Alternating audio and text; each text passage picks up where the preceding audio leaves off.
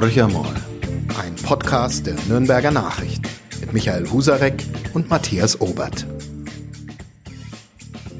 Hallo Michael. Hallo Matthias. Ja, wir wieder mit dem Podcast Horche mal. Äh, wir begeben uns heute wieder mal auf die bundespolitische Ebene. Wir bleiben aber ja wie immer ähm, eigentlich dann trotzdem der Region sehr eng verbunden.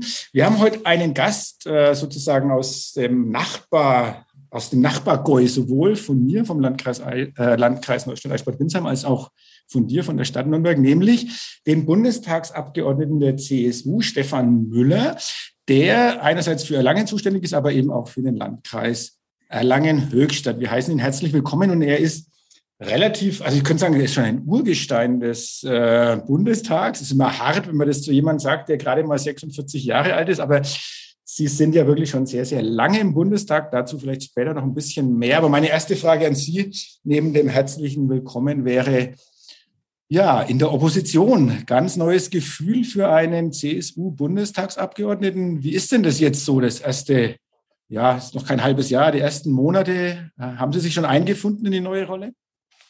Ja, erstmal vielen Dank für das freundliche Willkommen, Herr Husarek, Herr Obert.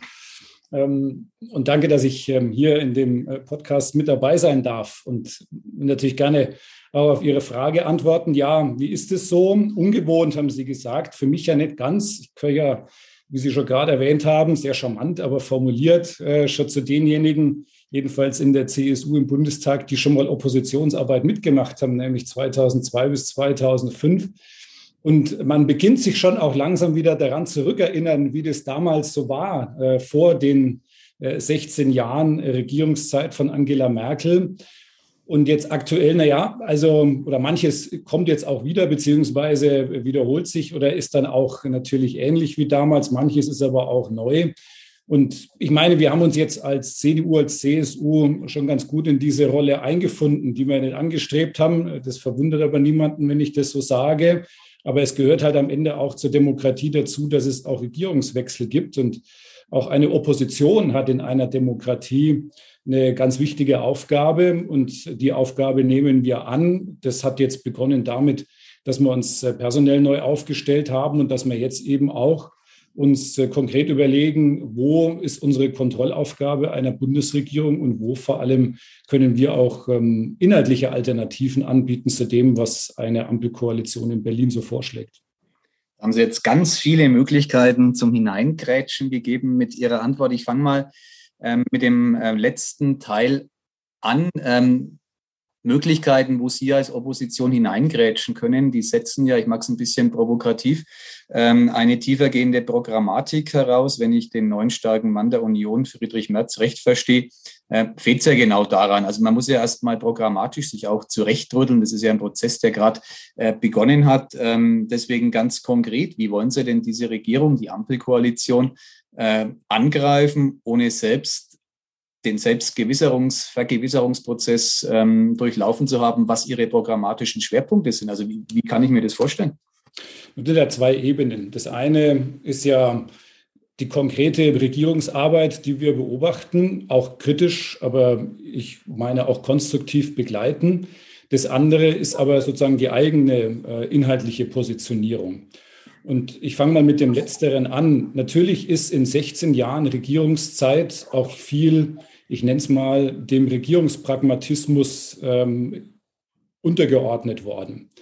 Und das ist natürlich schon auch die Chance in einer Opposition äh, für Parteien, sich äh, an der Stelle auch mal wieder selber zu vergewissern, vielleicht an der einen oder anderen Stelle auch inhaltlich äh, neu zu orientieren, möglicherweise aber auch wieder mal die Dinge oder die Themen und die Positionen äh, sich anzusehen, die man auch gerne in den letzten 16 Jahren jetzt in unserem Fall ähm, gemacht hätte, wenn man hätte alleine regieren dürfen. Also sozusagen auch Union pur ähm, nun mal deutlich zu machen und auch eine Bevölkerung dann auch wieder äh, klar zu machen.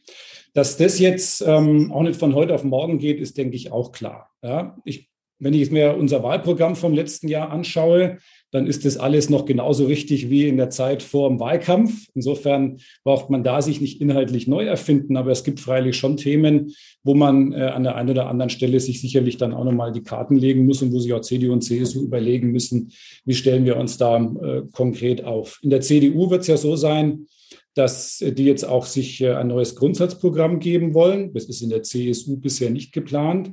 Aber dort wird diese inhaltlich programmatische Arbeit ähm, passieren. Aber man wird jetzt auch nicht alles neu erfinden müssen. Äh, wie gesagt, es geht ja auch, gibt ja auch Themen, da hätte man gerne in den letzten 16 Jahren mehr gemacht, konnte es aber eben nicht, weil in einer Koalition es ja immer Kompromisse geben muss, sei es jetzt in unserem Fall mit der SPD oder eben auch in den vier Jahren äh, gemeinsamer FDP-Regierungszeit. Sie haben gerade gesagt, konstruktiv, also das ähm, glaube ich Ihnen gern, dass das das Ziel ist. Man hatte in den letzten Wochen manchmal einen Eindruck, ich habe Ihnen ehrlich gesagt nach wie vor, dass es nicht bei allen Themen die richtige Vokabel ist. Ich nenne mal die Impfpflicht. Das ist eine Diskussion, die für mich als Außenstehenden, der jetzt ähm, gebannt nach Berlin guckt, ein bisschen schräg wirkt. Ähm, einerseits ist der Bundestag sozusagen das Gremium, das Parlament, was ja im Grunde ähm, sehr schön ist, dass sich Gedanken macht über Optionen der Impfpflicht. Andererseits hat man den Eindruck, dass Sie als Union, als ähm, stärkste Oppositionspartei, die Regierung so ein bisschen vor sich hertreiben wollen, weil sie vermeintlich nicht zu Potte kommt mit einem eigenen Vorschlag zum Thema Impfpflicht. Kommt ähm, bei mir zumindest so an, dass es da einfach ums, ähm, ums Treiben einer Regierung geht oder wo ist da das konstruktive Element, das sich mir nicht erschließen will.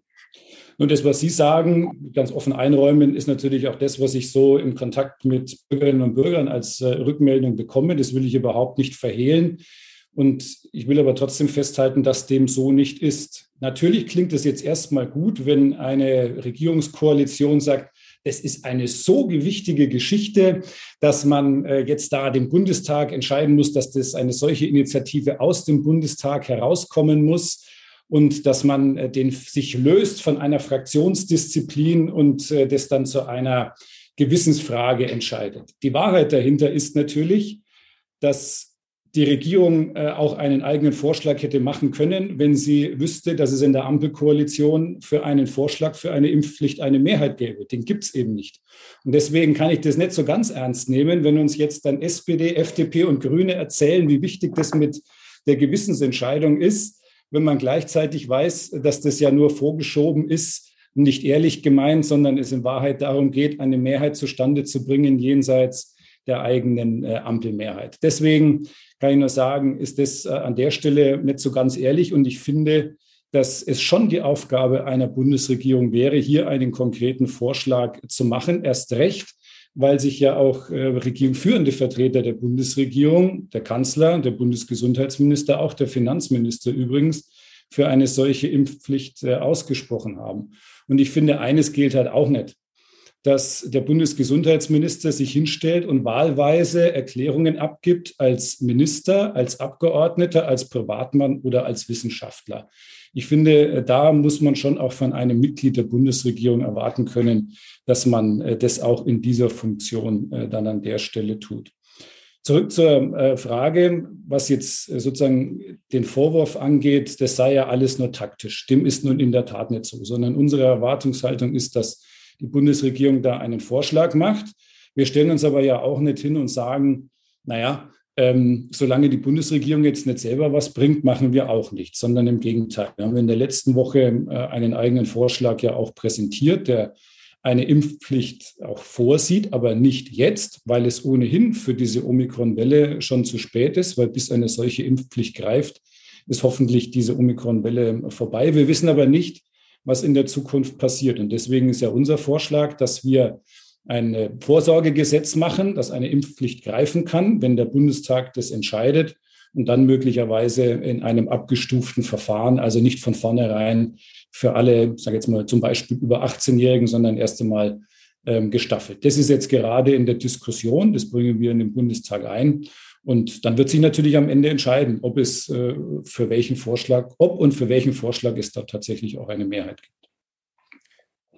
Ich würde jetzt mal einen großen Sprung machen, es sei denn, Michael hat noch eine äh, Nachfrage zur Impfthematik, hat er nicht, sehe ich an seinem Kopf schütteln, weil ich würde einen großen Sprung machen von ähm, der Impfpflicht, ähm, die vielleicht kommt, äh, vielleicht in irgendeiner Form, von der wir noch gar nicht wissen, wie sie dann aussehen wird, hin äh, zu dem Thema erneuerbare Energien, ist ja auch ein großes Thema im Wahlkampf gewesen. Ähm, ist ja auch ähm, wichtiges Thema, sage ich mal, für die CDU, CSU und natürlich ein bisschen, sagen wir mal, mit größeren Fricklichkeiten behaftet für die CSU. Jetzt haben wir eine rot-grün-gelbe Regierung und die 10H-Regel wird vehement weiterhin verteidigt von der CSU. Jetzt sind Sie kein Landespolitiker, aber trotzdem äh, geht es ja, ja in der Bundesregierung und auch in der Opposition darum, wie kann eine Energiewende geschafft werden. Wie sieht's denn bei Ihnen aus? Also wir in Mittelfranken, äh, respektive überhaupt im fränkischen Raum, haben ja auch schon etliche Windräder. Die Oberbayern halten sich dezent zurück. Sie kommen aus Mittelfranken. Also insofern brauchen wir jetzt ein paar Windräder in Oberbayern endlich oder wie sehen Sie das? Na, richtig ist jedenfalls, dass wenn wir unsere Haustür verlassen und uns äh, nach außen begeben, wir nicht lange brauchen, um Windräder zu entdecken. Also ich brauche keine fünf Minuten mit dem Rennrad losfahren, um äh, in der Nähe von Lonnerstadt äh, dann äh, schon auch von weitem da, ich glaube so zwischen acht oder zehn ähm, Windräder zu entdecken, um nur mal in eine Richtung, wenn ich nur in diese eine Richtung dann tatsächlich schaue. Also in der Tat äh, habe ich den Eindruck, dass bei uns da schon relativ viel passiert ist, wobei äh, das völlig außer Frage steht, dass wir einen höheren Bedarf haben. Im Übrigen aber ja nicht nur an zusätzlichen äh, Windrädern, sondern wir reden ja da auch bei den erneuerbaren Energien über einen Energiemix. Und es muss eben auch überall Sinn machen, wo was dann auch tatsächlich hinkommt. Ich bin, was diese 10H-Regel angeht, wie Sie schon selber gesagt haben, ja jetzt nicht unmittelbar zuständig, weil es eine Entscheidung der Landespolitik ist. Ich habe aber dazu natürlich auch eine Meinung.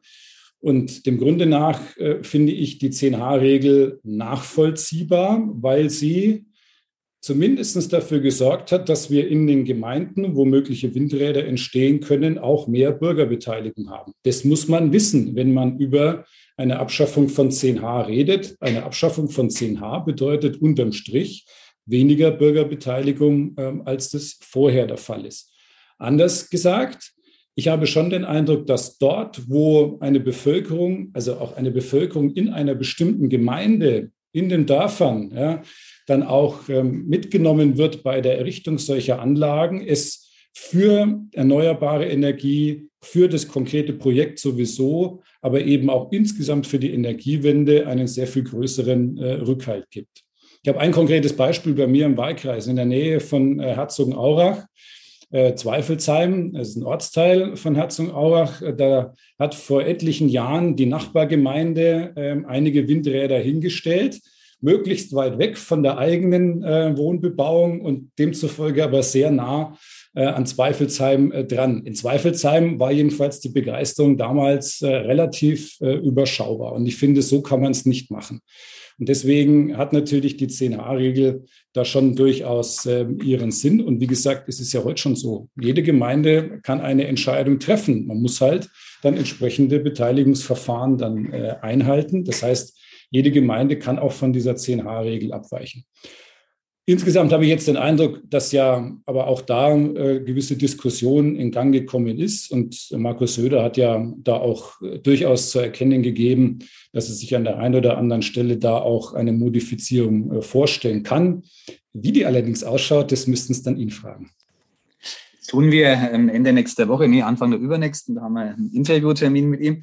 Die Antwort kann ich mir grob ausmalen. Äh, nichts Genaues weiß man nicht zum jetzigen Zeitpunkt, aber das nur am Rande. Sie haben diese 10H-Regel gerade so schön als nachvollziehbar beschrieben und haben das auch sehr gut mit diesem Beispiel Zweifelsheim äh, erklärt. Man könnte aber auch sagen, dass diese, Sankt, ähm, diese 10H-Regel ein Musterbeispiel für St. Florians-Prinzip ist. Keiner will halt so ein Windrad vor seiner Haustür haben, kann ich persönlich nachvollziehen, aber irgendwie muss es die Politik und dann ja auch die Bundespolitik tatsächlich wuppen mit dieser Energiewende, sonst werden wir sie einfach nicht erreichen, die Ziele, die wir haben. Atomkraftwerke abschalten ist das eine, aber erneuerbare Energien müssen ja im selben Atemzug ausgebaut werden. Das ähm, bringt mich zu einer völlig anderen Frage weg von der Energiepolitik zur Rolle der CSU. Man hat so den Eindruck, Und meine These ist, er verfestigt sich in den nächsten Monaten, dass es Markus Söder sehr, sehr recht ist, ähm, in Berlin auf der Oppositionsbank zu sitzen und äh, aus Bayern heraus ziemlich viel kritisieren zu können und eher zaghaft bei Projekten wie eben Energiewende sich beteiligen zu müssen.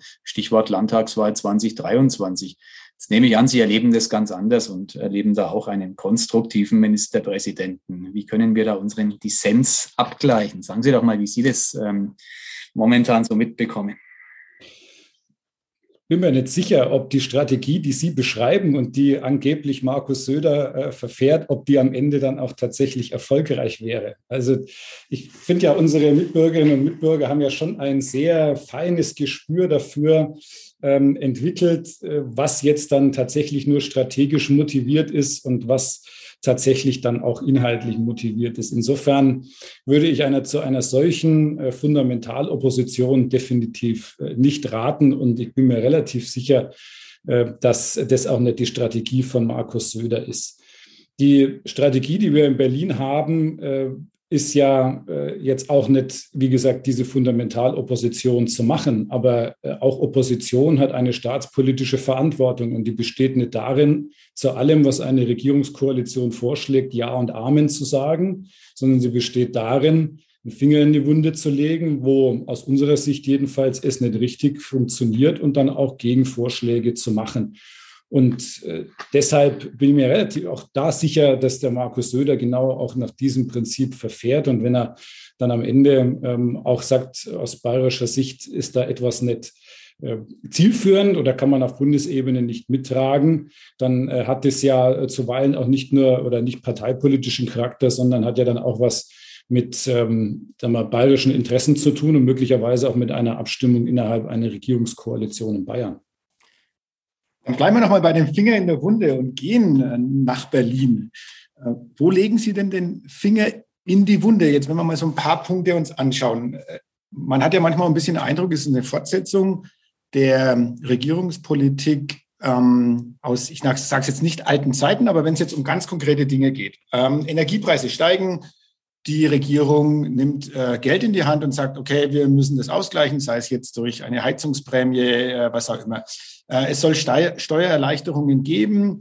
Äh, es geht um einen, es gibt einen Corona-Bonus, Corona Krankenhäuser werden entlastet. Ähm, überall, wo Geld notwendig ist, Kurzarbeit wird verlängert. Also es gibt eine ganze Reihe von Punkten, die werden fortgesetzt. Äh, man tut ich nenne es mal Gutes, aber auch Notwendiges. Was würden Sie denn jetzt ganz konkret anders machen? Also wo, wo ist denn die Wunde, wo Sie sagen, da können wir als Opposition wunderbar das Salz in diese Wunde streuen oder den Finger hineinlegen?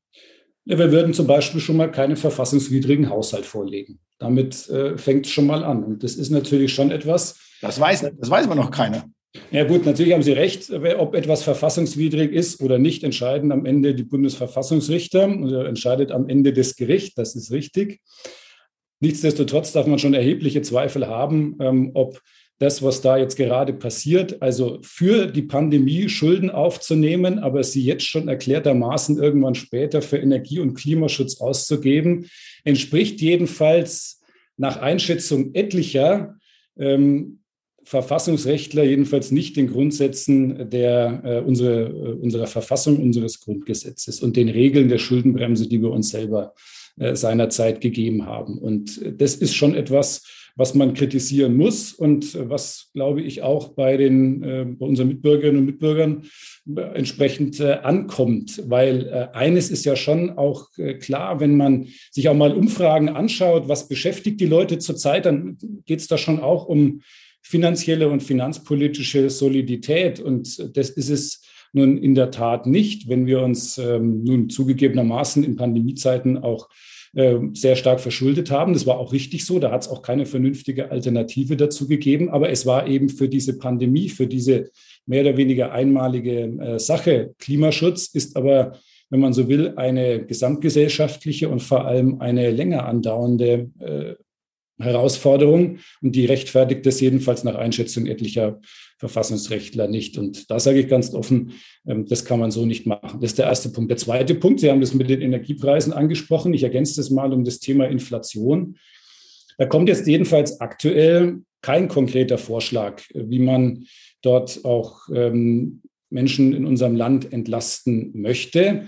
Und Fakt ist, bei jeder Energiepreissteigerung verdient der Staat mit. Das heißt, äh, alles, was dort im Augenblick passiert, ähm, bei den steigenden Preisen sorgt auch dafür, dass äh, Christian Lindner mehr Geld in die Kassen bekommt. Also der Spielraum an der Stelle wäre natürlich da. Und da ist es ja nun nach meiner Beobachtung im Augenblick so, dass die Koalition sich noch nicht so ganz einig ist, was sie da machen will. Und Inflation ist etwas, was uns ähm, nicht nur kurzfristig beschäftigen wird, sondern was vermutlich länger bleiben wird. Und da würde man sich dann schon auch politische Antworten äh, erhoffen. Das eine ist das, was die Europäische Zentralbank machen kann, nämlich den geldpolitischen Kurs zu verändern. Das können wir politisch nicht beeinflussen, sondern lediglich einfordern. Okay.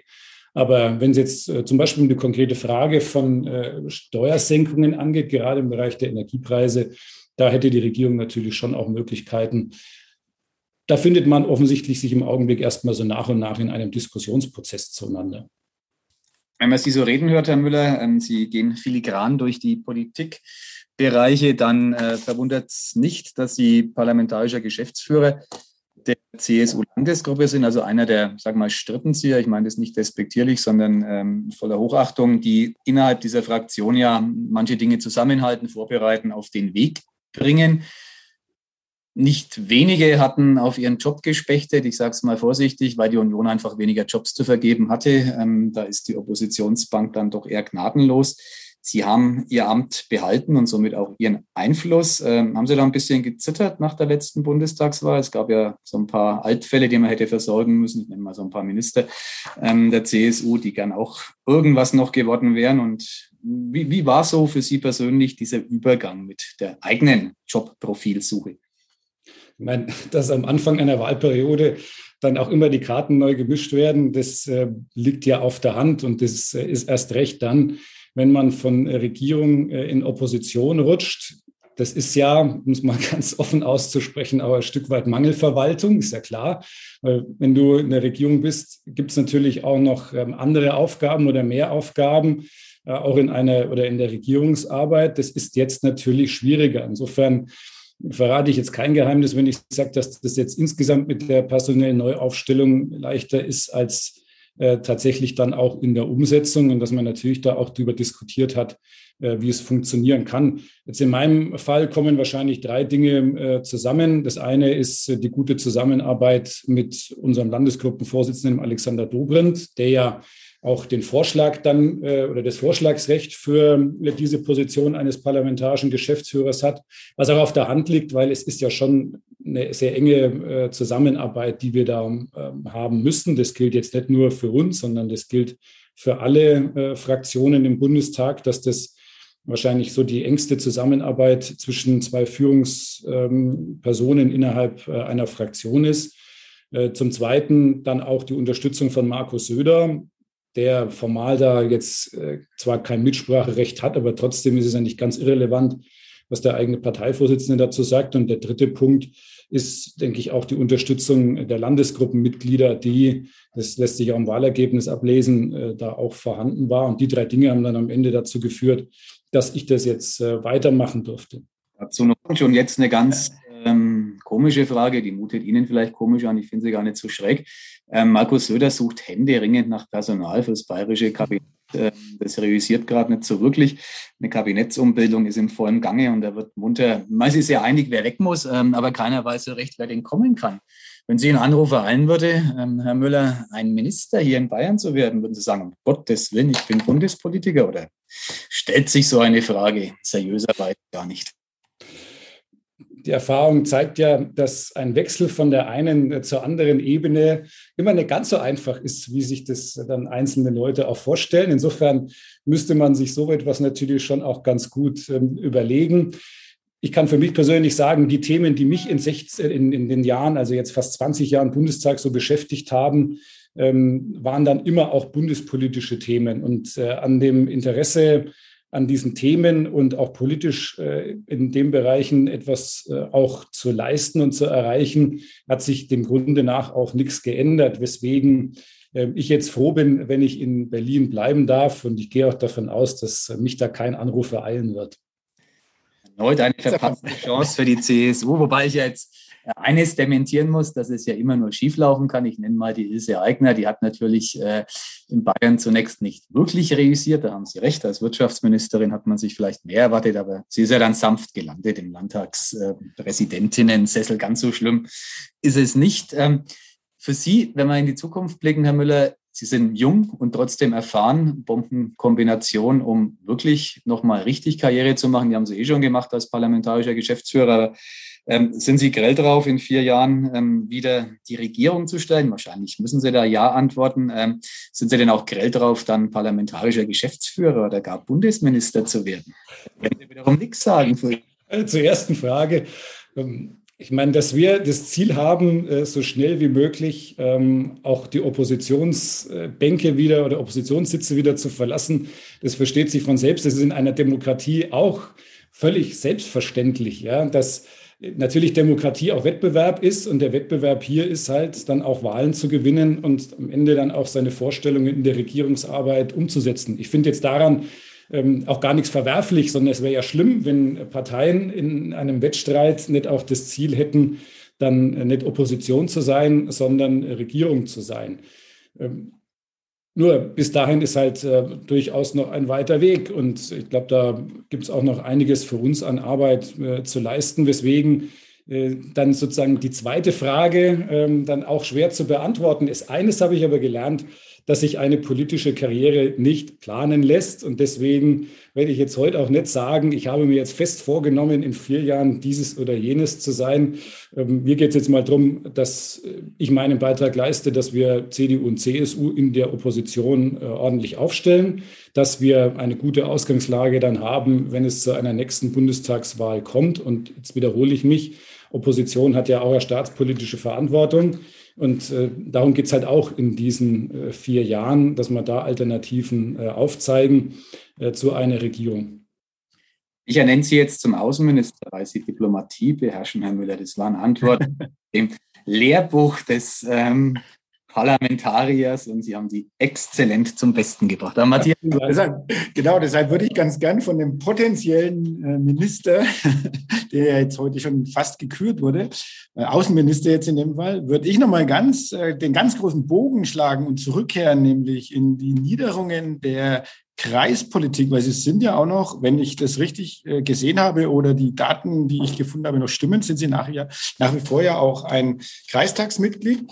Ähm, das heißt, sie sind nach wie vor auch sehr eng in der kommunalen, lokalen, regionalen Politik verwurzelt. Und äh, vielleicht wissen Sie das auch, dass Michael Husarek und ich immer wieder so ein paar Lieblingsthemen haben, die bei uns aufs Tablett kommen. Das eine davon ist der Frankenschnellweg. Damit sind wir auch ein bisschen beim Thema Mobilität. Und ein zweites Thema wäre das 365-Euro-Ticket. Bei dem Frankenschnellweg könnten Sie sich natürlich jetzt auch mit einer diplomatischen Antwort rauswinden, aber ich würde mal sagen, haben Sie bestimmt auch eine persönliche Meinung dazu. Die würde mich schon interessieren. Und noch viel mehr interessiert mich Ihre Meinung zum 365-Euro-Ticket, nachdem Nürnberg ja vorgeprescht ist. Also Ihr Parteikollege Markus König als Oberbürgermeister da ja sich ziemlich weit aus dem Fenster gelehnt hat und jetzt das Ganze mehr oder weniger kurz davor ist, ähm, sich wirklich in Luft aufzulösen. Wie ist denn zu den beiden Punkten Ihre Meinung? Mhm. Ich meine, der Frankenschnellweg, äh, also jedenfalls die A73 beschäftigt mich in Erlangen ja ganz genauso. Zwar jetzt mitunter vom anderen Hintergrund, aber äh, insofern natürlich, weil wir da die Diskussion haben, äh, ob der Frankenschnellweg ausgebaut wird, aber vor allem, ob wir dort dann auch einen noch besseren Lärmschutz bekommen, als wir den, äh, als den, den wir heute haben. Also im Stadtgebiet ist es nun tatsächlich jetzt seit Beginn meiner äh, hauptberuflichen politischen Laufbahn ein Thema, wo ich weiter dran bin. Das hängt natürlich auch indirekt zusammen mit dem Frankenschnellweg dann im Großraum insgesamt und auch ähm, in Nürnberg. Da ist aber meine Haltung relativ klar. Also wir brauchen diesen Ausbau. Ja, der muss aus meiner Sicht jedenfalls kommen. Und ich hoffe sehr, dass ähm, an, der, an der grundsätzlichen Befürwortung äh, an der weiteren Ertüchtigung auch der A73 im Bundesverkehrsministerium auch in der Neuerführung da kein Zweifel besteht. Insofern ist es äh, sicherlich ein Thema, wo übrigens dann auch wir als regionale Mandatsträger insgesamt auch weiter dranbleiben wollen. Also wir werden uns natürlich da auch jetzt zunächst einmal auch innerhalb der CSU eng abstimmen, gerade was solche Themen angeht, weil der Frankenschnellweg, die A73, jetzt auch für, nicht nur für Nürnberg ähm, äh, besonderes Thema ist, sondern eben auch für die mindestens die Region drumherum. Beim 365-Euro-Ticket muss ich nur festhalten, dass eine Volkspartei auch aushalten muss, wenn in ihr ähm, Parteimitglieder unterschiedliche Auffassungen haben. Und ich finde, wir müssen ja alles daran setzen, dass der öffentliche Verkehr, die öffentlichen Verkehrsmittel, ob jetzt im Nah- oder im Fernverkehr, noch attraktiver werden, als sie es heute sind. Das hat was mit guten Verbindungen zu tun. Das sehe ich im Fernverkehr ja unmittelbar. Ich fahre mit dem Zug von Erlangen nach Berlin. Seitdem es diese äh, Strecke gibt, hat äh, bietet jedenfalls oder wird von Nürnberg kein Flug mehr nach Berlin angeboten. Das ist sozusagen mal das Thema auch vor dem Hintergrund des Klimaschutzes, aber zum anderen dann eben auch ähm, dann eine attraktive Verbindung ganz generell zu haben. Und nach allem, was ich so weiß, hat jedenfalls auch ähm, die Passagierzahl dort äh, zugenommen. Also deswegen kommt es auf attraktive Verbindungen an, das zum einen. Und zum anderen äh, kommt es natürlich dann auch ähm, auf den Preis an. Und das 365-Euro-Ticket erfüllt zum einen natürlich auch die Preisfrage, zum anderen aber auch ganz genauso die Frage nach der Attraktivität insgesamt. Und deshalb kann ich nur sagen, bin ich sehr dafür, dass wir äh, mal weiter überlegen, wie wir auch im Zusammenhang mit dem 365-Euro-Ticket unseren ÖPNV dann weiter verbessern können.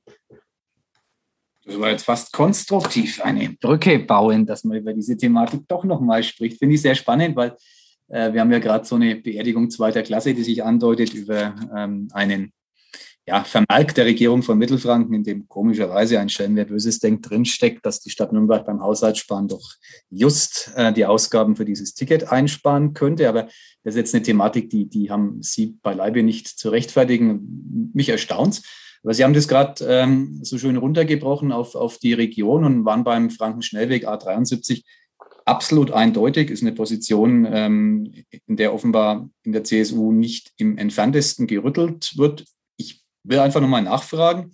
Es gibt ja nicht wenige, die argumentieren, dass es bei diesem Frankenschnellweg inzwischen, wenn man darauf blickt, dass man roundabout 12 bis 15 Jahre zur Fertigstellung braucht, ähm, doch von einem politischen Dinosaurier sprechen könnte. Also sprich, wenn diese Straße eröffnet wird, gibt es vielleicht dann keine Autos mehr, die drauf fahren, also zumindest nicht in der Anzahl. Äh, das sehen Sie offenbar anders. Also Sie glauben, dass man auch im Jahr 2035 ähm, noch genügend Verkehr ähm, generiert, ähm, im Individualverkehr meine ich jetzt, um diese Straße auch zu füllen. Das sehe ich schon so, weil ich nicht glaube, dass wir alles mit äh, öffentlichen Verkehrsmitteln, mit Bus oder Bahn äh, werden abdecken können. Und wir reden ja nun auch äh, gerade bei der A73 um ein, eine sehr zentrale Autobahn, die ja durchaus auch sagen wir mal, die Bevölkerung aus den Landkreisen dann in die jeweiligen Städte bringt. Ja, nicht nur nach Nürnberg, da geht es auch um Fürth, da geht es um Erlangen ganz genauso. Ähm, und deswegen äh, bin ich mir ziemlich sicher, dass wir auch in Zukunft noch mit Autos fahren werden. Das eine schließt das andere aber ja nicht aus. Ich will vielleicht ein anderes Thema in dem Zusammenhang kurz äh, mit erwähnen. Wir diskutieren ja auch bei uns in der Region um äh, die Stadt-Umlandbahn. Und da gibt es ja umgekehrt auch die Frage, ob denn die Stadt-Umlandbahn überhaupt genügend Fahrgäste hat. Äh, auch das glaube ich, dass es das ist, weil wir schon auch eine Veränderung im Mobilitätsverhalten ja feststellen und dass zumindest in einer jungen Generation ähm, dass auch, äh, auch, öffentliche Verkehrsmittel nachgefragt werden und auch stärker äh, genutzt werden. Trotzdem wird es so sein, dass es immer noch viele geben wird, die ähm, auf das Auto angewiesen sind. Und für das Auto brauchen wir dann auch Straßen. Es gibt, geht ja dann um die Frage des Verkehrsflusses. Also wenn ich ähm, mal, möchte, dass wir auch wenn wir zukünftig vor allem elektrisch fahren, möglicherweise. Wenn ich möchte aber, dass äh, wir dann auch schneller an, unsere, an unser Ziel kommen, dann brauche ich halt auch diese Straßen. Und dann braucht es eine kluge Ergänzung zwischen den öffentlichen Verkehrsmitteln und äh, dem Individualverkehr. Und deswegen äh, gibt es aus meiner Sicht keine vernünftige Alternative, auch die bestehenden Straßen und mithin eben auch den Frankenschnellweg da zu ertüchtigen. Klare Aussage, danke dafür. Hinter Ihnen, unsere Zuhörerinnen können es nicht sehen, hängt die Weltkarte, Herr Müller. Gehen wir also ein bisschen aus der Region ähm, in die weite Welt. Wir bewegen uns gerade innerhalb Europas in einer krisenhaften Lage. Ähm, Ukraine-Konflikt, Putins ähm, Anerkennung zweier Republiken, so werden sie genannt, zweier Gebiete, die von Separatisten äh, beherrscht werden im Bereich der Ostukraine lässt Schlimmes, Schlimmstes befürchten. Es gibt dramatische Äußerungen von Politikern. Bundeskanzler Scholz hat sich dazu auch sehr eindeutig positioniert. Ähm, da ist, glaube ich, die Oppositionsrolle dann eher eine zweitrangige. Deswegen frage ich Sie jetzt mal als Bundestagsabgeordneten, wo steuern wir denn dahin in, in dieser Welt, in der, so scheint es mir, die Autokraten ähm, sich immer sicherer fühlen können? Wie Sie, also indem ich jetzt Ihren Worten, mache ich mir da auch ziemlich große Sorgen, was jetzt die konkrete Situation angeht, ähm, erst recht. Man ist bestürzt über das, was wir jetzt da zur Kenntnis nehmen, aber wenn man ehrlich ist, ja nicht wirklich überrascht, weil vieles von dem, was jetzt äh, da passiert ähm, in der Ukraine, war ja letztendlich absehbar. Und man muss, leider muss man sagen, haben äh, viele, äh, die da in den letzten Wochen darauf hingewiesen haben, äh, recht behalten, nämlich dass es sich bei dem Truppenaufmarsch an der ukrainischen Grenze jetzt nicht um irgendeine Militärübung handelt, sondern dass es darum geht, eine Drohkulisse aufzubauen und möglicherweise dann, wie jetzt geschehen, eben auch ähm, ukrainisches Gebiet dann auch einnehmen zu können. Lässt sich heute schwer abschätzen, wie es äh, an der Stelle weitergeht. Es folgt aber, also es mag sich so das ein oder andere auch an, in der, an der Rede von äh, Putin da irrational anhören. Das ist aber, glaube ich, unsere westliche Sichtweise. Sondern äh, wenn man sich mal versucht, in seine Sicht hineinzuversetzen, dann macht es ja schon Sinn. Es geht ja um nicht mehr und nicht weniger als das Wiederherstellen ähm, von äh, russischer Macht, äh, wie sie zu früheren Zeiten ja schon mal vorhanden war. Und dazu gehört eben auch, das Brechen von Völkerrecht, wenn man der Auffassung ist, dass, da ein, dass es da ein Land gibt, das überhaupt keine, kein Existenzrecht hat. Und das ist etwas, was wir ja jedenfalls seit dem Zweiten Weltkrieg in der Form äh, nicht mehr erlebt haben und wo wir als Westen freilich auch Antworten darauf brauchen. Für mich konkret heißt es jetzt eben auch, dass es ähm, mit äh, Verständnis äh, nicht getan ist. Im Gegenteil, sondern es braucht da eine ganz klare ähm, Ansage, es braucht da eine ganz klare Reaktion. Da finde ich, äh, hat die Bundesregierung jetzt in den letzten Stunden auch das Richtige getan, auch mithin, äh, was die ähm, Sanktionen angeht. Ein militärisches Engagement äh, kommt nicht in Frage, aber zumindest aber Wirtschaftssanktionen und auch so dass es spürbar ist, äh, die sind da äh, völlig oder ohne vernünftige Alternative. Ich will es mal äh, so formulieren. Und lassen Sie mich noch was sagen, weil Sie das gerade angedeutet haben. Ähm, das hat jetzt mit Regierung und Opposition nichts zu tun, sondern das ist etwas, wo ähm, auch eine Opposition an einem Strang ziehen muss mit der Regierung und wo es jetzt nicht darum geht, sich da im parteipolitischen Klein-Klein zu begeben, sondern wo man versuchen will, auch eine gemeinsame Linie zu entwickeln. Es geht um den Zusammenhalt des Westens insgesamt. Es geht aber auch um den Zusammenhalt innerhalb von Deutschland, um eine klare Antwort zu finden. Da hätte ich eine kurze Nachfrage noch. Sie haben das gerade so ähm, sehr nachvollziehbar geschildert. Ähm, hat man seit Ende des Zweiten Weltkriegs so nicht erlebt. Ähm, ich frage jetzt mal auch hier ähm, nach hat man die Annexion der Krim zu leicht genommen. Also das war ja im Grunde ein Vorbote, ähm, wo man irgendwie gesagt hat, okay, das wird es dann schon gewesen sein. Ich will jetzt nicht den Vergleich mit einer Appeasement-Politik in den 30er Jahren ähm, herbeiholen. Der ist vielleicht ein bisschen weit hergeholt, aber so ganz falsch ist er ja auch nicht. Also hat man Putin so ein bisschen in Sicherheit wiegen lassen? Ich fürchte ja.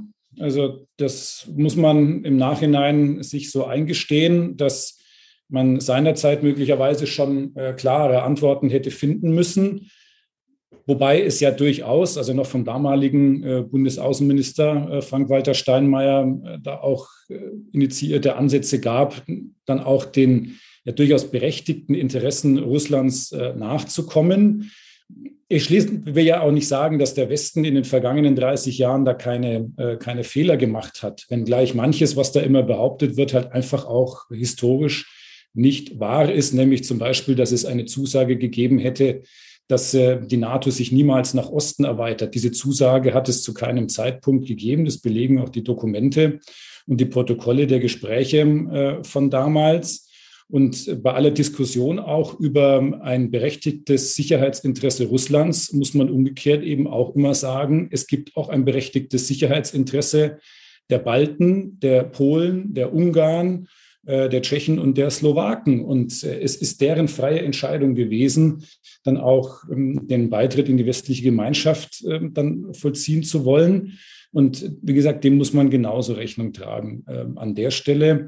Und ja, wie gesagt, im Nachhinein kann man zum Ergebnis kommen, wir hätten damals äh, anders reagieren müssen. Es war aber freilich der Versuch, dann auch Russland einzubinden, wenngleich Sanktionen von damals ja immer noch fortwirken. Ich glaube auch, dass diese Sanktionen in Russland äh, ihre Wirkungen äh, nicht verfehlt haben, aber sie waren vielleicht nicht ganz klar in der Ansage. Jetzt beneide ich Matthias Obert nicht, der zu einem auch schlimmen Thema finden muss, aber das ist dann doch eine andere Situation. Genau, das ist, äh, glaube ich, der schwierigste Übergang, der mir jemals äh, präsentiert wurde zu der Schlussfrage, die einfach kommen muss. Also mir fällt es wirklich nicht leicht, da irgendeinen Übergang zu finden. Ich glaube, ich verzichte einfach darauf äh, oder springe nochmal zurück zur Mobilität und sage, ich hoffe, dass wir weiterhin oder in Kürze für kleines Geld zu einem Fußballverein fahren können, ähm, der in Nürnberg beheimatet ist. Und ähm, ja, ähm, Herr Müller, der erste FC Nürnberg auf der Siegestraße. Sie haben das große Glück, dieses Mal bei diesem Podcast nach zwei vernichtenden Niederlagen äh, jetzt wieder nach einem durchaus imposanten Sieg äh, gegen einen auch schon als Aufstiegskandidaten gehandelten Jan Regensburg äh, mit uns sprechen zu dürfen. Wo ist denn Ihre Liebe beim Fußball und ähm, wo steht der Club am Ende der Saison und wann spielt er wieder in der ersten Bundesliga? Also ich beginne mal mit einem ersten Bekenntnis. Ein zweites folgt aber gleich. Das erste Bekenntnis ist, also noch mehr als die Frage, wann der Club aufsteigt, bewegt mich die Frage, ob Fürth absteigt. Also sprich, ähm, wenn ich äh, ins Fußballstadion gehe, dann tatsächlich zu Kräuter Fürth und nicht zum Club. Das ist äh, die erste, das erste Bekenntnis. Das zweite. Es kann nur bergauf gehen jetzt. Und es liegt wahrscheinlich daran, dass der, der Frankenschnellweg noch nicht kreuzungsfrei ausgebaut ist. Also da muss man in Fürth schon stoppen und dann ins Stadion gehen. Bin dann doch für dieses Verkehrsprojekt. Ja, also gut, das gebe zu. Es kommt aber auch nicht ganz so häufig vor, äh, dass ich ins Stadion gehe. Äh, tatsächlich, wenn ich mir äh, Sport live anschaue, dann gehe ich in die Arena und schaue mir den HC Erlangen an. Ähm, und ich will aber äh, nicht ausschließen, dass das mehr Vergnügen macht als äh, bei, beim Club oder vielleicht auch bei äh, Kräuter Fürth, weil die ja auch ähm, vielleicht öfter gewinnen. Das zweite Bekenntnis, das ich aber loswerden muss, ich bin jetzt auch wirklich kein Fußballexperte. Äh, deswegen, es war jetzt auch nie der Sport, den ich selber mal ausgeübt habe. Ich bin Ausdauersportler also Sie finden mich dann eher vielleicht bei einer Triathlon-Veranstaltung als irgendwo auf dem Fußballplatz. Das ist gut, damit geht es. Die dann doch eine ist. Wir haben einen Fürth-Fan hier zu Gast und haben das vorher nicht gewusst. Ähm, und wir, wir löschen diese Aufnahme nicht. genau, wenn vielleicht den einen oder anderen Satz. Aber da müssen Sie ja noch weiterfahren nach Rot. Äh, haben Sie schon mal einen Triathlon aktiv, äh, also den, den richtigen, den großen, äh, den Ironman hinter sich gebracht? Da dürfen Sie jetzt noch mal ein bisschen aus der Nähtasche, Nähtäschchen plaudern. Ich habe in Rot mal mitgemacht, aber tatsächlich nie ähm, komplett alle drei Disziplinen. Ähm, also so eine ähm, Langdistanz ist schon eine besondere Herausforderung. Äh, die Hälfte davon äh, habe ich tatsächlich in Berlin schon mal gemacht in allen drei Disziplinen, also eine Mitteldistanz. Ähm, das ist, war jetzt jedenfalls für mich vom ganzen Vorbereitungsaufwand so, dass ich am Ende zum Ergebnis gekommen bin, eine Langdistanz wäre vielleicht machbar, aber mit einem Aufwand, der jedenfalls in meiner äh, aktuellen, ähm, auch politischen oder beruflichen Situation ähm, kaum, kaum machbar ist. In Rot habe ich einmal mitgemacht in der Staffel, sprich als einer äh, von dreien in einem Team. Ich habe die äh, mittlere Disziplin gemacht, nämlich die 180 Kilometer Radfahren und ähm, ja, seitdem kenne ich äh, so ziemlich jedes Dorf im südlichen Landkreis Roth ähm, und weiß, was da so los ist, ja, wenn dann wieder dieses große Ereignis stattfindet. Ja, wunderbar. Vielen Dank. Vielleicht äh, entweder in Rot beim HC Erlangen, beim Club oder in Fürth irgendwo läuft man sich vielleicht mal über den Weg. Wir werden sicherlich auch mit Ihnen nochmal zu sprechen haben, wenn es äh, spätestens dann, wenn die heiße Phase des Bundestagswahlkampfes wieder beginnt oder doch noch äh, vorab ein bayerischer Ministerpräsident, äh, Ministerpräsident sage ich schon, Ministerposten winkt ähm, oder alles, was danach kommen mag. Wir sagen vielen, vielen Dank. Ähm, hat uns sehr gefreut, dass Sie die Zeit gefunden haben. Wünschen weiterhin alles Gute und wir hören voneinander. Vielen herzlichen Dank, hat Spaß gemacht. Vielen Dank, Dito. Mehr bei uns im Netz auf nordbayern.de.